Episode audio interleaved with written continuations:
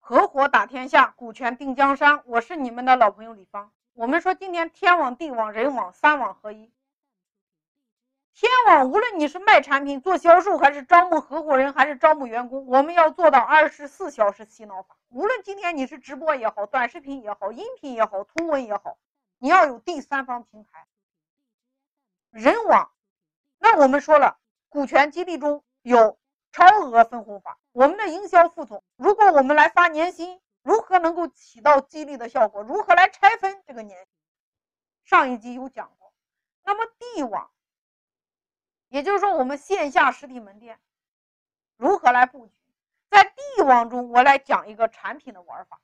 在未来实体门店线下布局其实是用来做体验的，在三网合一中，地网的布局只占到百分之二十的比例。也就是它只是占到一个锦上添花的作用。我们来看一下，如果今天你是本地化的商家，你推的是一个流量卡，或者说你推了一款套餐，那么这款套餐不仅在线上有卖，比如说天猫、京东、苏宁、美团、拼多多、抖音、头条和喜马拉雅等等等等第三方平台上有，那么线下门店在你的异业联盟单位也会去放这张卡。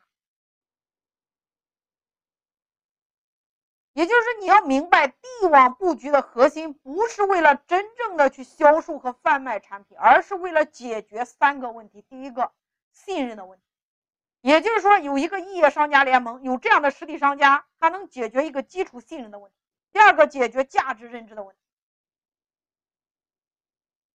它可以有比较价格，所以说它可以看到，可以摸到。